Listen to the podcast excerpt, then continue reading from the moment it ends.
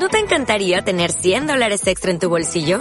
Haz que un experto bilingüe de TurboTax declare tus impuestos para el 31 de marzo y obtén 100 dólares de vuelta al instante. Porque no importa cuáles hayan sido tus logros del año pasado, TurboTax hace que cuenten. Obtén 100 dólares de vuelta y tus impuestos con 100% de precisión. Solo con Intuit TurboTax. Debes declarar para el 31 de marzo. Crédito solo aplicable al costo de la presentación federal con TurboTax Full Service. Oferta sujeta a cambios o cancelación en cualquier momento. En el audio de hoy vamos a hablar acerca del estrés, un tema recurrente, pero no por ello sabemos todo lo referente a, este elemento que se ha convertido ya en una especie de invasión en nuestro mundo occidental por los horarios que llevamos y también por el diseño que tenemos de vida. Mira, hay que entender que el estrés siempre es el resultado de un desequilibrio.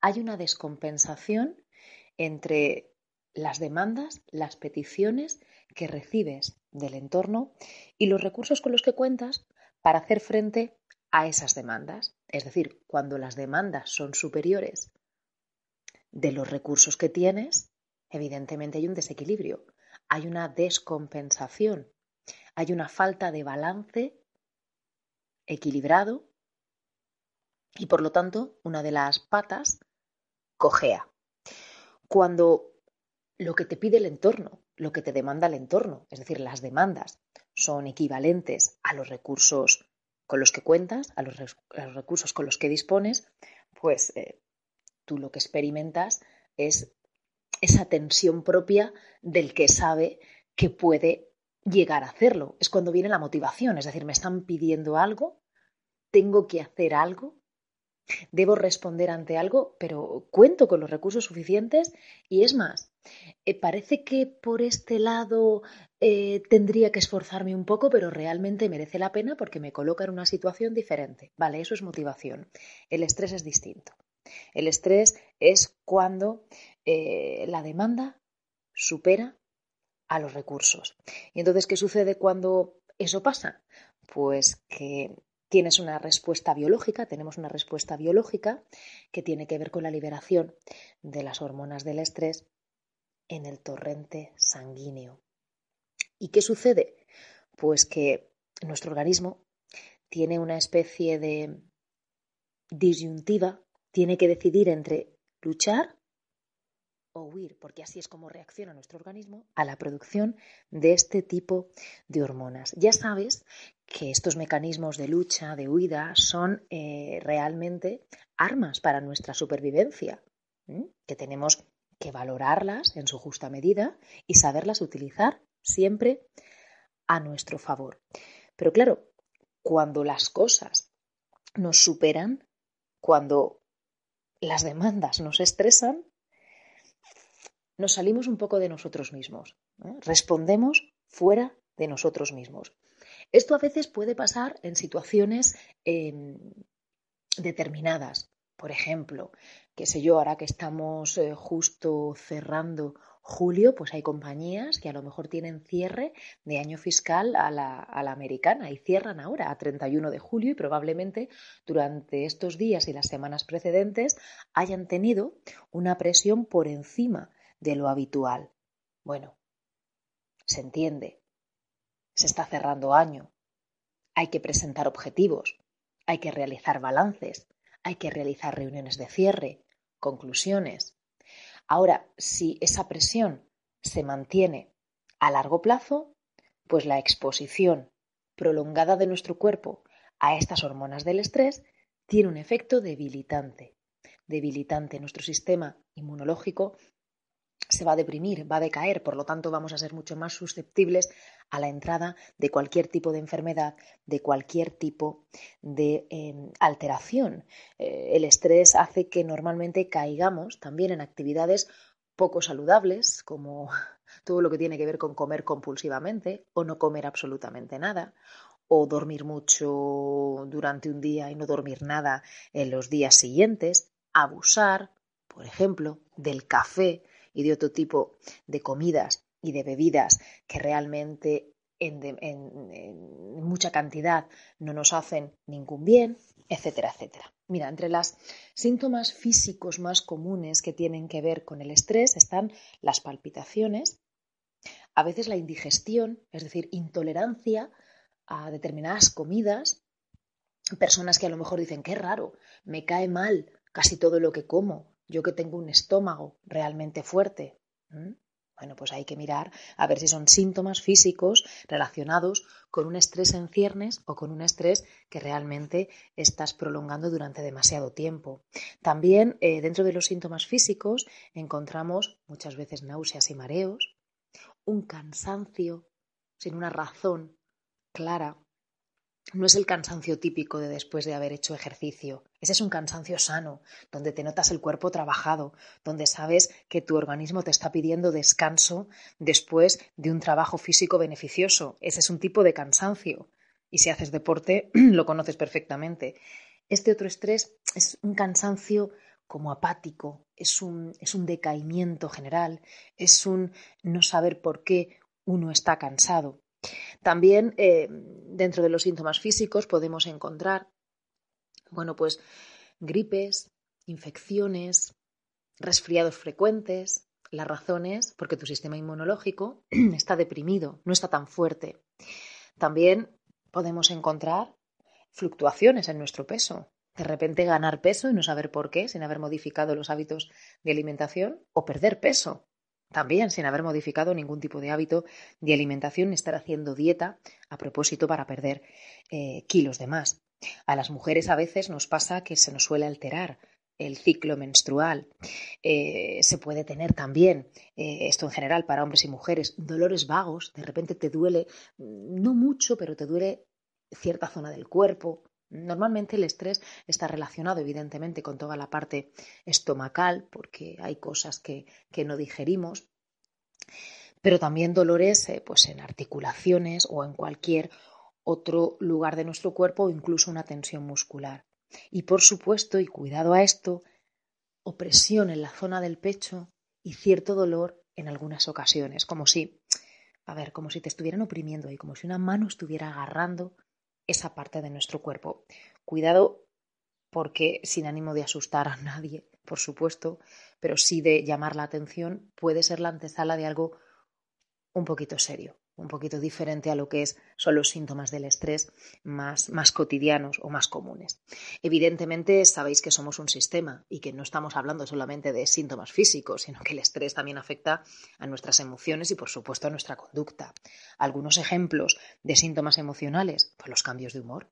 De repente estás eufórico y al minuto siguiente tienes un decaimiento tremendo, de ahí pasas al enfado y del enfado pasas a la frustración por decir algo y por poner algún ejemplo. Las preocupaciones, preocupaciones cada vez mayores, incluso por escenarios absolutamente improbables, em, ese sentimiento de culpa, a veces, de no haber hecho lo suficiente, nervios, ansiedad, la pérdida de la confianza hacia los demás, hacia el entorno, una falta de autoestima y, por supuesto, una falta de concentración tremenda que te impide ponerte mm, a lo que te tienes que poner, terminar lo que tienes que terminar y por lo tanto el ciclo del estrés lo vamos de alguna forma agrandando y aumentando nosotros mismos.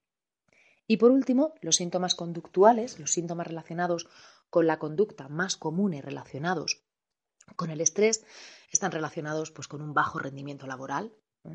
A mí, cuando a veces se emplean determinadas frases comodín como algo bueno, yo me echo a temblar. Cuando, por ejemplo, alguien dice, en esta empresa estamos acostumbrados a trabajar bajo presión y con grandes dosis de estrés. Uf, pues malo, es que eso no es bueno. ¿Dónde pone que eso es bueno? Si precisamente las hormonas que van a viajar por todo el torrente sanguíneo, sanguíneo perdón, son las contrarias a las hormonas de la motivación. ¿De dónde vienen estas frases en el mundo de las organizaciones que en una época parecieron buenas y que ahora mismo sabemos que son todo lo contrario a positivas? Bueno, pues quizá viene pues de esa em, loca carrera de la productividad, de medirlo todo, de pensar que una persona es mucho más eficiente y eficaz, pues cuanto más se le presione, bueno, pues ideas eh, preconcebidas de otras épocas que ahora mismo, en la era en la que estamos, no funciona. No funcionan ni pueden funcionar. Hay que cambiar esa mentalidad y lo primero que hay que hacer es darse cuenta de los resultados que obtienes haciendo lo que se hacía antes. Por lo tanto, el estrés em, da como resultado un bajo rendimiento laboral. También el estrés altera, evidentemente, los ciclos del sueño. A veces tenemos dificultad para conciliar el sueño y en otras ocasiones parece que hemos dormido, pero nos levantamos exactamente igual que si no hubiéramos dormido absolutamente nada. Es decir, el descanso nocturno no es reparador, porque estamos pensando en lo que tenemos que hacer, en lo que no hemos hecho, en lo que va a pasar si no lo hacemos, en fin, esa mente divagante que nos eh, preocupa en exceso.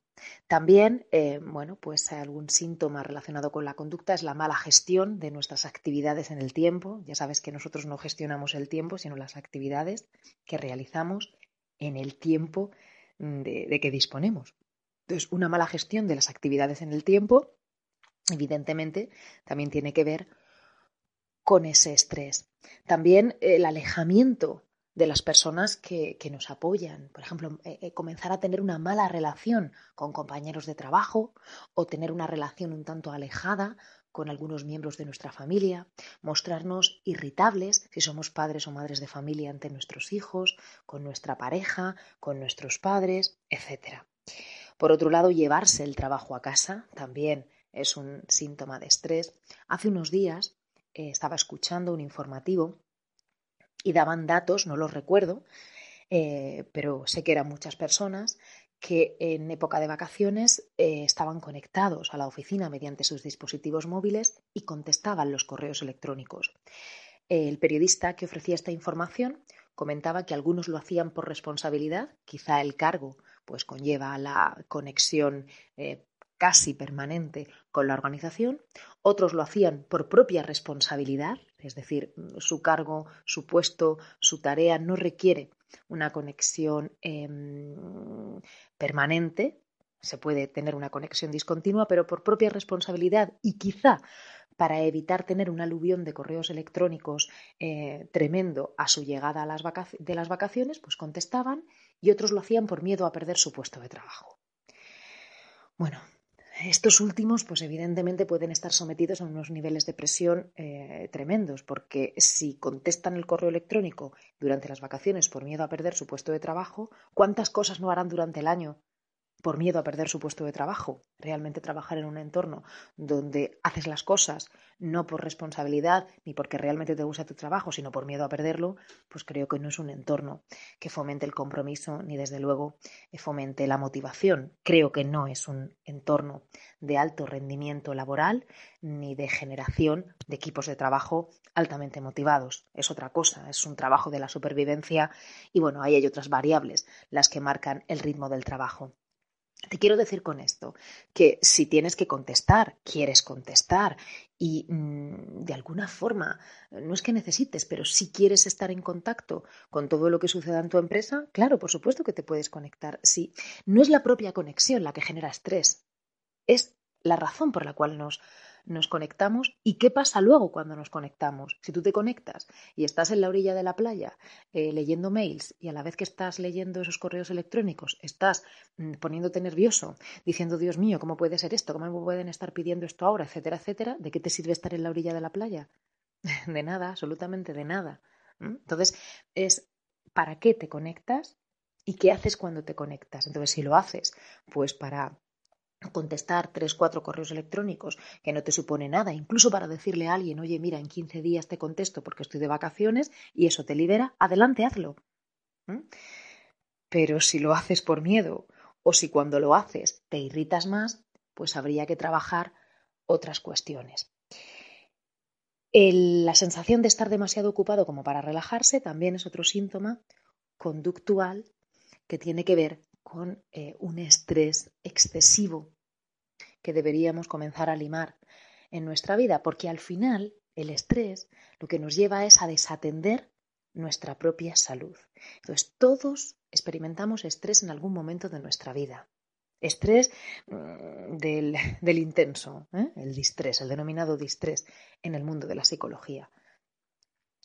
Puede ser, eh, por un momento, ya te lo digo, coyuntural personal, porque a lo mejor, oye, te estás presentando unas oposiciones para eh, aumentar tu categoría profesional en el lugar donde estás trabajando y estás pues concentrado en algo que, para ti pues, pues merece la pena y que si no lo haces ahora, pues no vas a poder cumplir tus objetivos. Vale. Y a lo mejor se te viene encima, pues eh, muy grande, se te viene muy grande el, el, hecho de atender, pues también tu familia, tu casa y tus quehaceres cotidianos y puedes tener, pues una especie de, de enfrentamiento, de encontronazo interno con ciertas obligaciones y otras añadidas, pero son coyunturales. Vale, eso hay que gestionarlo. El tema es cuando ese estrés es algo permanente. El asunto está en si alguno de estos síntomas o la gran mayoría de los síntomas, tanto físicos como emocionales y conductuales que acabo de enumerar, son la norma en tu vida. Si eso es así, tienes que tomar cartas sobre el asunto porque tu salud se va a resentir muchísimo. Es más, el estrés envejece. La apariencia de una persona estresada, prolongado en el tiempo, siempre es una apariencia de una persona mayor de la apariencia real que debería tener con los años que pone en su carnet de identidad que tiene. Bueno, pues todo el mundo experimenta algún tipo de, de distrés en su vida, momentos, picos de estrés. Por lo tanto, tenemos que aprender a gestionarlo, porque si no lo haces, el estrés te podrá. Primer punto, para poder gestionar este estrés, acepta la realidad. Acéptala. A ver, el estrés está ahí, es un hecho. De nada sirve el decir estoy estresado en el trabajo, pero luego me voy a un spa el fin de semana y desconecto. ¿De qué te sirve eso si el lunes vuelves a las andadas? ¿De qué te sirve cuando algunas personas estando en ese spa o en esa sesión de relajación no logran relajarse? No te sirve absolutamente de nada. Entonces el estrés es un hecho y se puede tratar, se puede suavizar. Entonces, tenemos que reconocer el problema porque si no se va a hacer muchísimo más evidente. No tenemos que esperar a sentirnos tremendamente cansados y agotados para hallar, para buscar, para encontrar soluciones, porque esto no va de una competición, no hay premios. A la persona más estresada del mundo toma un premio. El más estresado es el que va a ganar lo que sea, no, es que te vas a quedar sin fuerzas absolutamente para nada. Es que cuando te des cuenta de la situación, a lo mejor esta te puede engullir. Entonces vamos a aceptar la realidad con tranquilidad y diciendo, sí, estoy pasando por una etapa de estrés o soy de esas personas a las que cuando las demandas le superan, cuando las demandas son mayores de los recursos que tiene para abordarlos, pues el estrés lo engulle, ¿vale? Pues vamos a trabajar, trabaja en esa línea con una persona especialista en estos temas para aprender a gestionar esos picos de estrés. Por lo tanto, pedir ayuda es fundamental. No solamente pedir ayuda a un, a un especialista. Yo creo que deberíamos tener la suficiente confianza, por ejemplo, en el entorno laboral, para, para poder hablar, para contarle lo que ocurre a nuestro jefe, a nuestro director, a nuestro superior, a nuestro colaborador, a quien sea, a las personas que están con nosotros, sean también miembros de nuestra familia. En algunos casos es verdad, hay personas que tienen proyectos personales que les ocupan un tiempo mm, ingente y que necesitan que otros miembros de la familia les apoyen y comiencen a hacer tareas cotidianas que a lo mejor ellos no tienen como, em, como algo habitual realizar. Gran error, ya lo sabéis. La casa no le corresponde solamente a una persona. Una familia es un equipo y una casa es una empresa que sacar adelante. Por lo tanto, se deberían repartir las tareas, las responsabilidades y los objetivos. Y es más, os diría una cosa, deberíamos rotar todos y cada uno de nosotros por los diferentes roles para comprender pues las presiones que tiene una persona en el ejercicio de ciertas tareas domésticas, que es una fuente de estrés muy alta, muy, muy alta. Es un trabajo y como tal hay que reconocerlo. Entonces empecemos también a reconocer un mucho a las personas que se ocupan de la casa porque es un gran trabajo. un gran trabajo y muchas veces nos damos cuenta de lo que hacen cuando no están para poderlo realizar. Entonces, si este es tu caso y sientes que tienes mucho peso sobre tus hombros, pide ayuda. Habla con tu familia. Reorientar la forma de vida, la situación. Porque cuanto más tiempo pase, peor para nosotros. Y sobre todo, en el momento en el que tú creas que solamente es tu responsabilidad y que no tienes derecho a involucrar a otros miembros de tu familia en tareas que te corresponden a ti, llega el sentimiento de culpa. Esto es una creencia, una creencia limitante que puede haber en determinadas sociedades o que puede existir en distintas generaciones porque durante mucho tiempo pues fue la mujer la única que se encargó de la casa, puesto que el que trabajaba era el hombre. Entonces, no subestimes eh, o no sobreestimes, ¿eh? en, este caso, no subestimes las capacidades del hombre y no sobreestimes las tuyas, porque muchas veces las mujeres, por cultura, eh, creemos que somos superwoman y no es así. Necesitamos ayuda. Y tampoco subestimes el papel de tus hijos pequeños.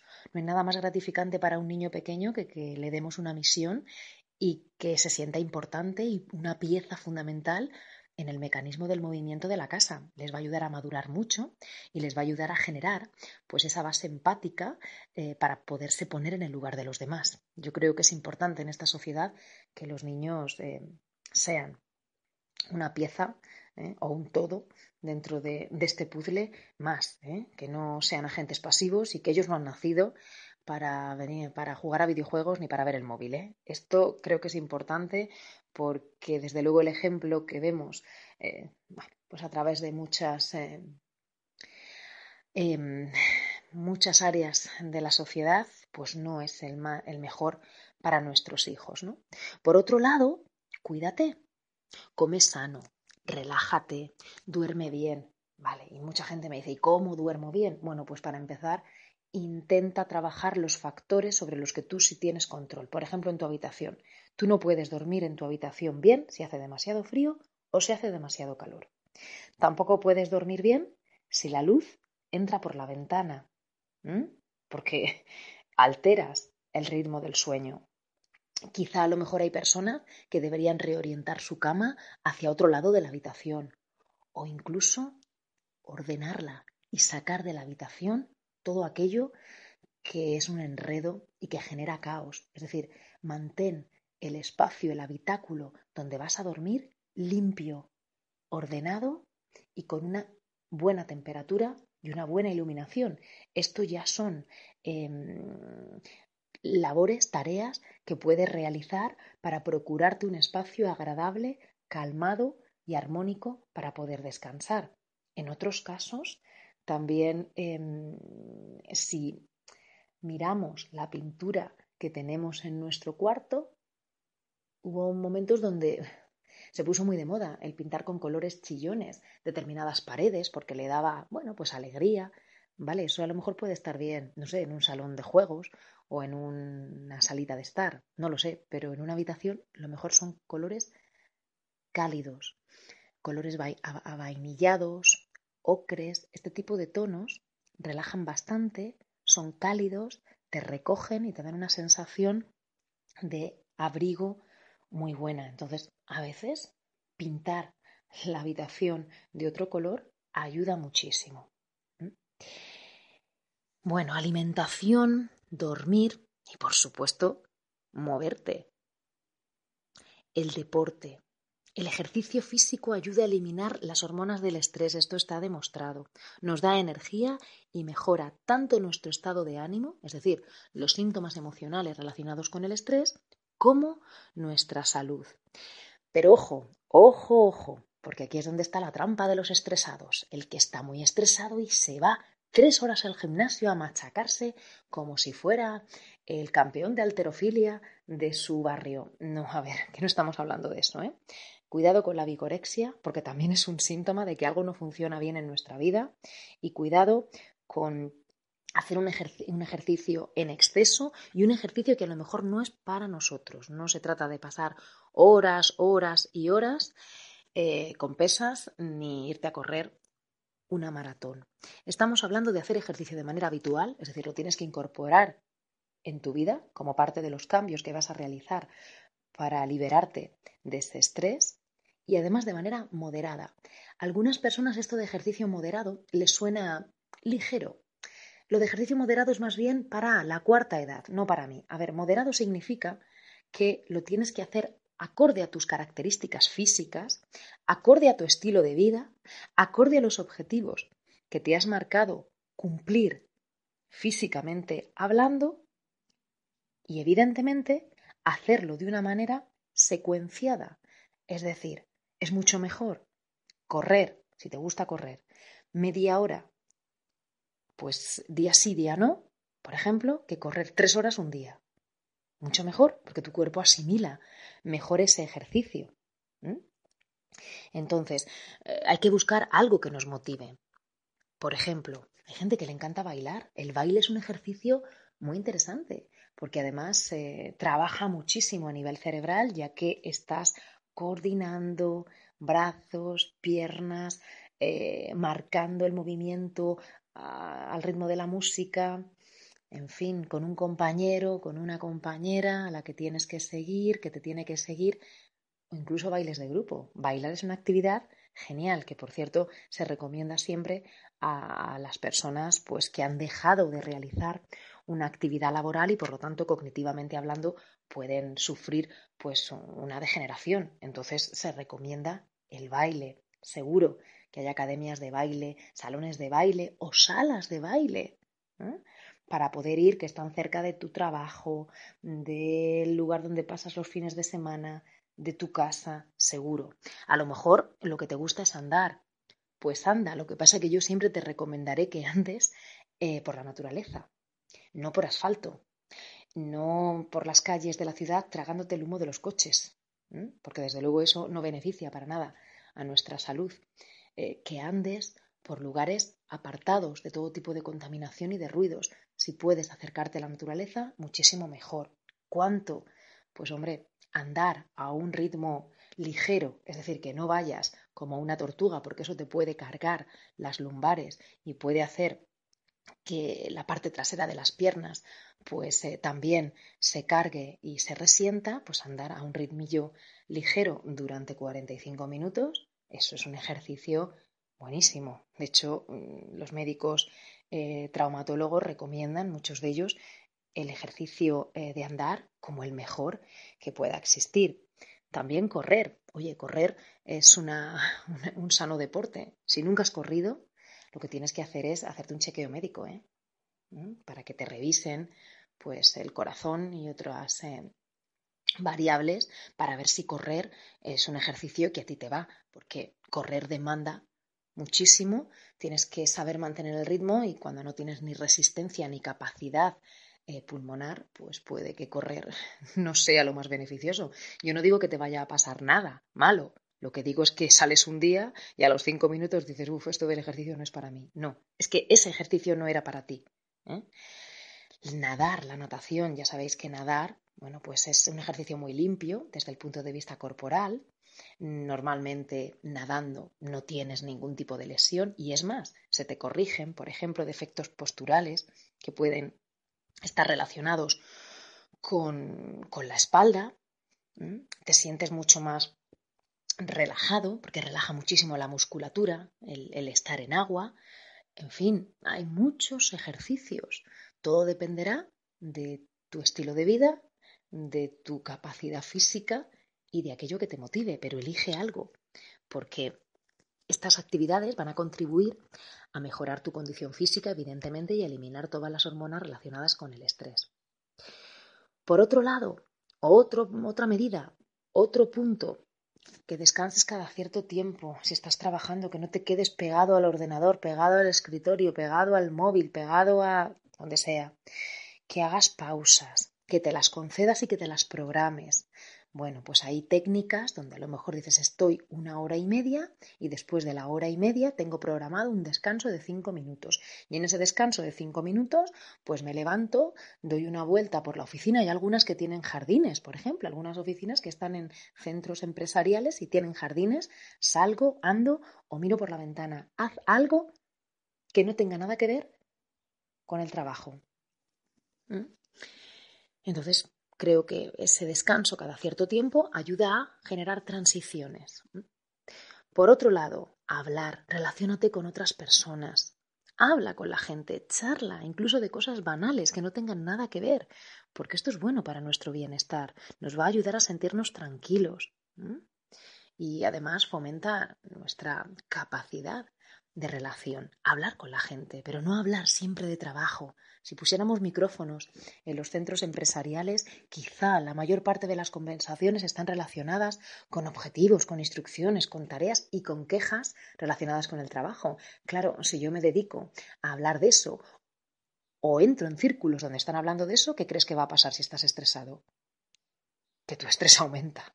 Por lo tanto, no contribuyas a ello. Habla de otras cosas, ríete, en fin, todas aquellas conversaciones que contribuyan a tu bienestar. Por otro lado, comparte responsabilidades. Bueno, pues a veces nos echamos desde el punto de vista laboral muchísima carga encima de nosotros, pensando que de esa manera nos van a dar el premio al más resistente de la empresa, que no va de esto, que la vida no va de cargarse de cosas, la vida va de compartir cosas. ¿Mm? Entonces, comparte responsabilidades porque el trabajo puede llegar a ser muy agotador, sobre todo si me tengo que hacer cargo de muchas cosas sin ayuda. Podemos acabar al límite de nuestras propias fuerzas y creo que no nos merecemos eso. Estamos aquí, oye, para estar a gusto, sentir satisfacción por todas las cosas que hacemos y, cuidarnos. Entonces, vamos a cuidarnos. Y a veces el compartir responsabilidades es más fácil de lo que parece. Hay personas que de antemano dicen, no, pero es que esto lo tengo que hacer yo porque me corresponde a mí. O cómo se lo voy a pedir, cómo le voy a pedir la ayuda a no sé quién. Si tú mismo te has hecho, a través de un diálogo mental negativo, te has compuesto una película que no existe.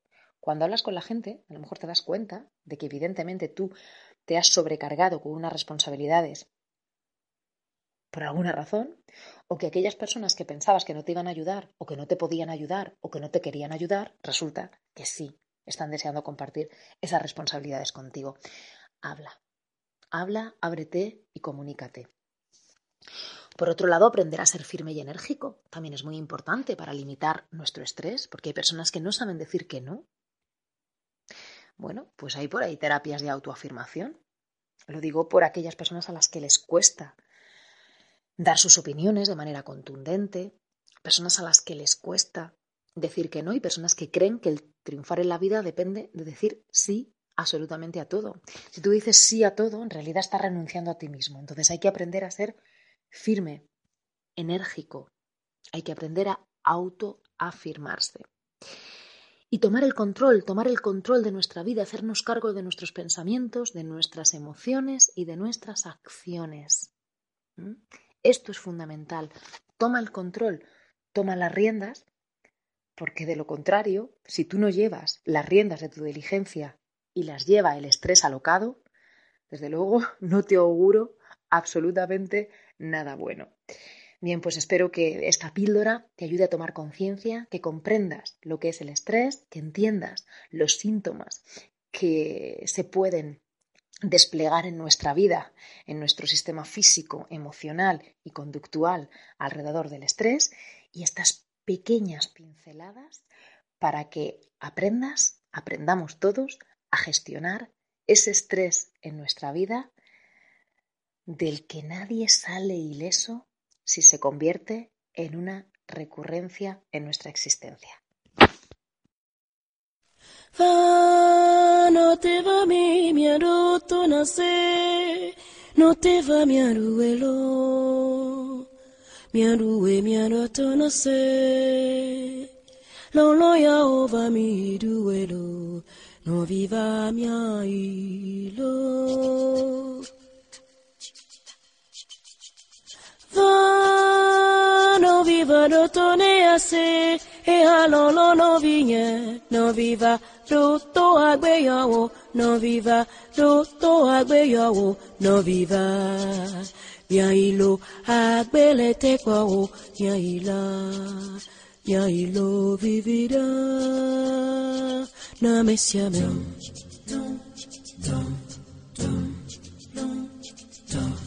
Va, no te va mi, mi no nascer, no te va mi aduelo. miaruwe miaroto na se lolo ya uva miruelo no viva mia ilo va no viva rotone a se e alo no via no viva do to agbe yo no viva do to agbe yo no viva mia ilo apele te kwa wo mia ila mia ilo vivida. Na me siame no no va no no no ne ka no. No va no no no ne ka no no vivide mia mia no du se se de mia du we no ne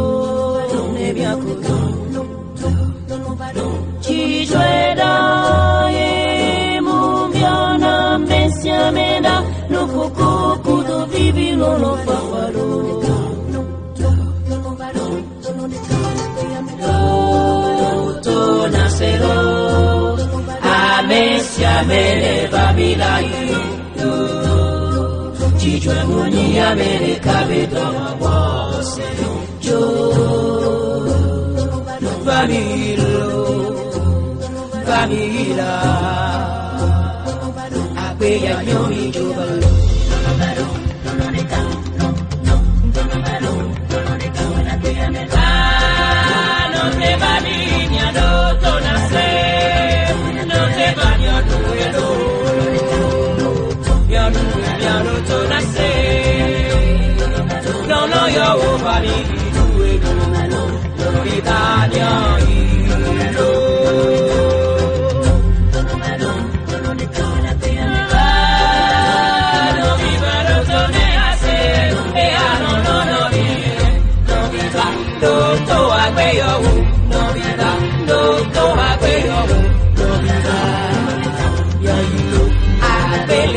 Saúde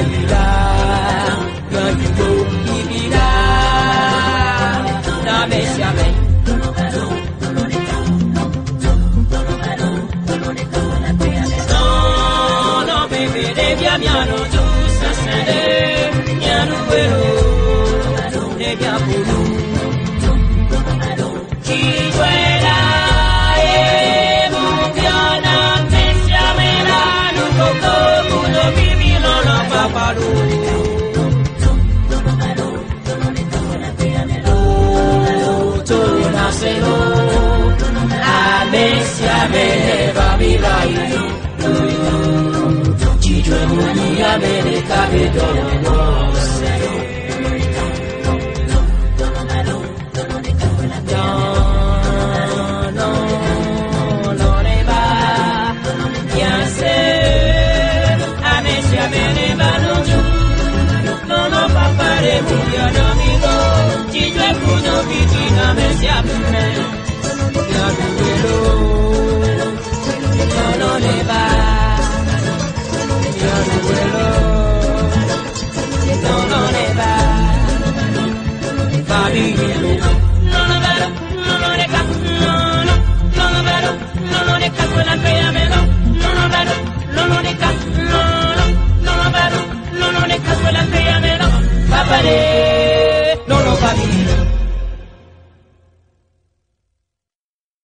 O'Reilly Auto Parts puede ayudarte a encontrar un taller mecánico cerca de ti. Para más información, llama a tu tienda O'Reilly Auto Parts o visita oreillyauto.com. oh, oh.